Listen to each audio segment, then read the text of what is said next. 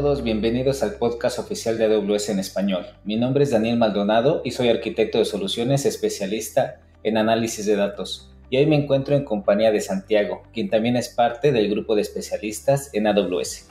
Buenos días Daniel, muchas gracias por la invitación. Mi nombre es Santiago Abarca y soy arquitecto de soluciones senior, especialista en estrategia de datos y analítica en AWS. Muy contento de estar aquí con ustedes. Santiago, muchas gracias por acompañarnos en el podcast del día de hoy en el que tenemos un tema muy interesante ya que vamos a hablar de Data Warehousing en AWS, específicamente de Amazon Redshift. Podemos decir que este tema es fundamental dentro de la estrategia de datos de muchas empresas que ya cuentan con un Data Warehouse o están iniciando su creación. Santiago, ¿podrías explicarnos qué es un Data Warehouse y cuál es su importancia?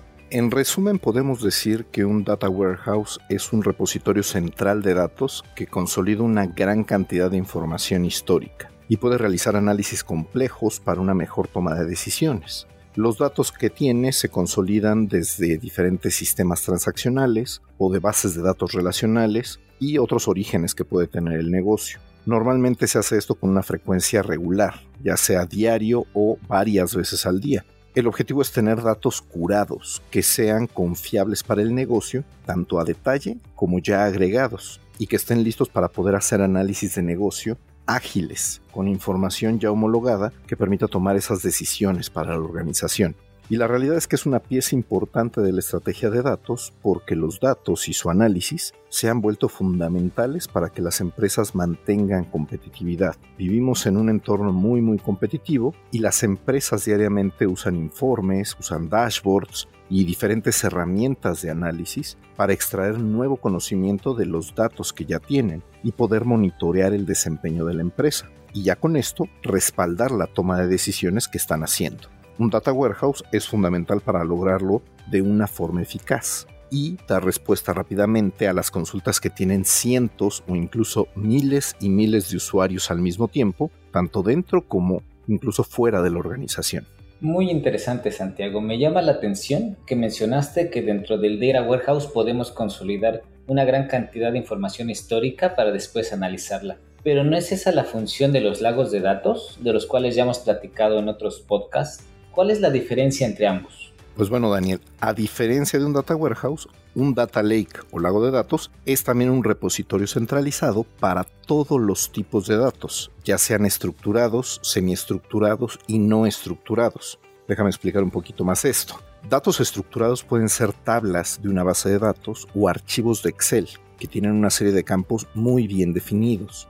Los semiestructurados pueden ser archivos con una estructura anidada o con campos variables, como pueden ser archivos JSON o logs de aplicaciones. Y los no estructurados pueden ser, por ejemplo, imágenes o PDFs o grabaciones de las conversaciones de un call center o incluso videos de las cámaras de una planta. Por otro lado, un data warehouse requiere que los datos sean estructurados en un formato tabular.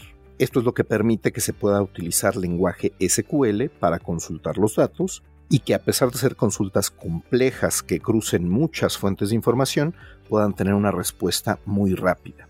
Y no todo tipo de análisis requiere estos formatos tabulares. Aplicaciones de análisis de Big Data, por ejemplo, o la búsqueda de texto completo, o lo que ahora es el aprendizaje automático con Machine Learning, pueden acceder a los datos incluso semiestructurados o no estructurados para obtener patrones de ellos.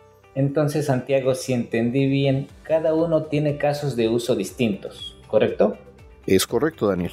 Realmente entre ambos se complementan para poder analizar toda la información de la empresa y permitir sacar valor de todos los datos que tenga de la mejor manera cada uno. Un patrón muy común es tener toda la información histórica de todo tipo bien organizada en un data lake y de ahí incorporar los datos ya procesados y estructurados que tengan más valor para el negocio y que se usen más frecuentemente en un data warehouse. Y hablando de ese uso frecuente, ¿quiénes son los principales usuarios del data warehouse? ¿Y cuáles son algunos ejemplos de cómo lo usarían? Ah, esa es una muy buena pregunta, Daniel. Uno de los usuarios principales que tienen los data warehouse son todas las áreas de negocio. Buscando democratizar la información en la organización, tenemos que poner los datos en las manos de todos los usuarios de negocio. Con herramientas de visualización podemos facilitar que hagan todo tipo de análisis de forma más sencilla y con una respuesta más rápida conectada a un data warehouse. Por otro lado, están los analistas o ingenieros de datos, que son usuarios técnicos más especializados que pueden hacer consultas más complejas en SQL directamente al data warehouse para buscar patrones de datos y comparar movimientos históricos. Y finalmente, también pueden ser usuarios como los científicos de datos, que pueden complementar sus hipótesis y exploración y la creación de sus modelos de datos con los datos curados de negocio.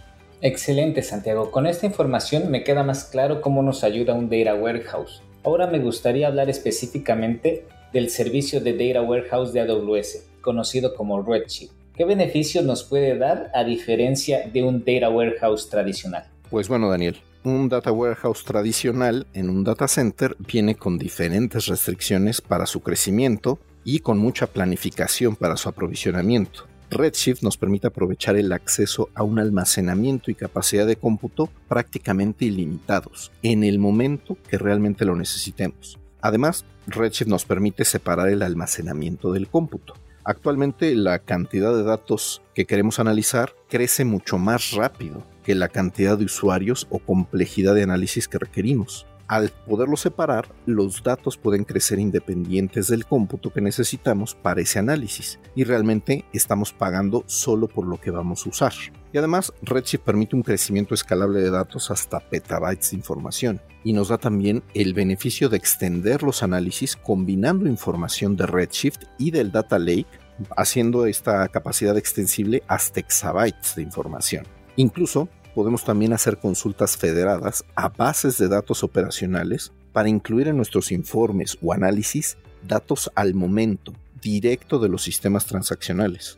Así Redshift puede convertirse en nuestro punto central de análisis para todo lo que requiere el negocio. Santiago, y hablando de este crecimiento acelerado de datos hasta petabytes, ¿no se convierte en algo muy complejo el administrar un data warehouse que crece de esa manera, mantener esa respuesta rápida con tanta información no debe ser sencillo. Es un muy buen punto, Daniel. Normalmente en un data warehouse tradicional se requiere de especialistas o todo un equipo de especialistas que estén optimizando continuamente las consultas, que mantengan las tablas con ordenamientos y distribuciones específicas y que entre más información hay, pues se vuelve todo un reto. Pero Redshift nos facilita mucho la administración en AWS nos preocupamos porque nuestros clientes se enfoquen en sacar valor de sus datos y no en tareas administrativas que se repiten constantemente. Redshift tiene toda una serie de opciones de automatización de administración. Por ejemplo, Autotable Optimization permite que Redshift analice automáticamente los patrones de consulta que hacen los usuarios y en base a ellos decide la mejor distribución de datos para cada tabla el mejor ordenamiento de llaves y la compresión adecuada para cada columna de la tabla. Si los patrones de consulta cambian, Redshift ajusta la configuración de la tabla para que siempre se mantenga la mayor cantidad de consultas con un alto performance. Wow, pareciera que Redshift hace el trabajo difícil por mí. Idealmente a mí como usuario me gustaría solo tener que subir mis datos y comenzar a hacer consultas y no preocuparme por el performance. ¿Es esto posible con Redshift? Pues prácticamente podemos llegar a ese punto, Daniel. Justo acabamos de lanzar dos características nuevas de Redshift que nos ayudan a hacerlo posible. Por ejemplo, ya contábamos con una característica llamada Auto Query Rewrite. Déjame explicar un poquito más esto. Nosotros, por ejemplo, podemos crear vistas materializadas de la información, que realizan ciertos joins o agregaciones comunes para no estarlos realizando constantemente en cada consulta. Redshift nos ayuda a analizar cada consulta que hace un usuario y si encuentra una vista materializada que ya cuente con los joins o con los campos agregados que puedan resolver esa consulta, Redshift reescribe automáticamente el query para que vaya a la vista materializada en lugar de a las tablas de detalle, dándome una respuesta mucho más rápida. En este caso, nosotros tenemos que analizar y decidir qué vistas materializadas crear y a qué nivel de agregación conviene tenerlas acabamos de lanzar una nueva funcionalidad que facilita más hacer este uso de Auto Query Rewrite y se llama Automaterialized Views, donde Redshift, analizando las consultas más comunes, determina si puede crear una vista materializada que nos ayude a resolver todas estas consultas frecuentes más rápido. Y si es así, crea la vista materializada por nosotros. Si analiza también que ya no tiene ese beneficio de performance, la elimina en automático. Así, cada vez se vuelve más y más fácil que todos nuestros datos tengan siempre alto performance. Y por otro lado, acabamos de lanzar Redshift Serverless, donde ya no tenemos que administrar infraestructura, preocuparnos por los tamaños de instancia del clúster o de cuándo va a ser una buena opción crecer ese clúster.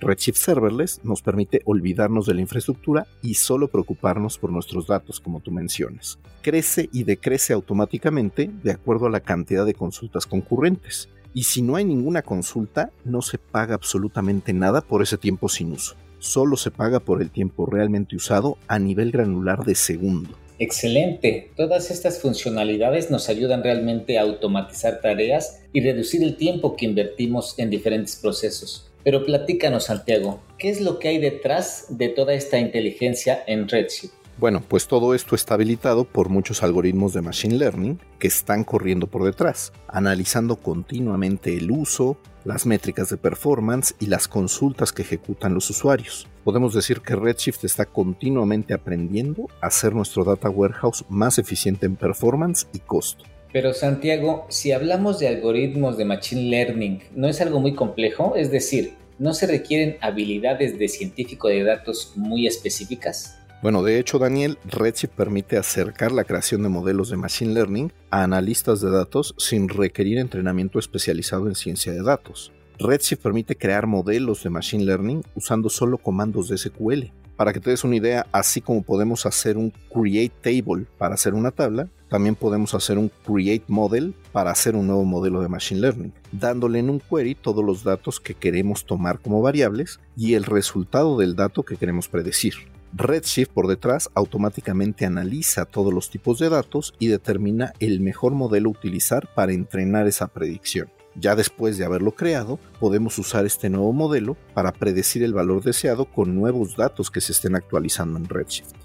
Santiago, una vez más, muchísimas gracias por acompañarnos en este nuevo episodio del podcast de AWS. La información que nos compartiste fue realmente interesante y estoy seguro que será muy útil para todos aquellos que están interesados en comenzar a generar valor de sus datos. Por último, ¿quisieras compartir con nuestro auditorio un último mensaje? Pues primero que nada, gracias por la oportunidad de acompañarlos el día de hoy, Daniel. Y por último, solo quiero recordarle a nuestros clientes que Redshift o un Data Lake en AWS no son las únicas opciones para analizar datos. AWS tiene servicios nativos totalmente integrados para cualquier caso de uso de análisis de datos que se les presente. Contamos con servicios de propósito específico para cada tipo de análisis, ya sea data warehousing como comentamos hoy, o también para consultas interactivas, para procesamiento y análisis de big data, para analítica de logs o para analítica en tiempo real. Y también contamos con herramientas de visualización para el negocio AWS cuenta con la plataforma de datos que pueda soportar toda su estrategia en la empresa. Si tienen dudas o desean obtener información adicional, no duden en contactar a su representante local de ventas o escribirnos a través del contact center en el portal de AWS. Gracias Santiago y aprovecho para invitar a nuestra audiencia a que nos escuche en nuestro siguiente episodio. Esperamos este episodio haya sido de su agrado y que toda la información les sea útil. Recuerden que nos encantaría leerlos. Pueden escribirnos a AWS Podcast en español, todo junto, arroba amazon.com. Mi nombre es Daniel Maldonado y me acompañó Santiago Abarca. Y como nos gusta decir en AWS, sigamos construyendo.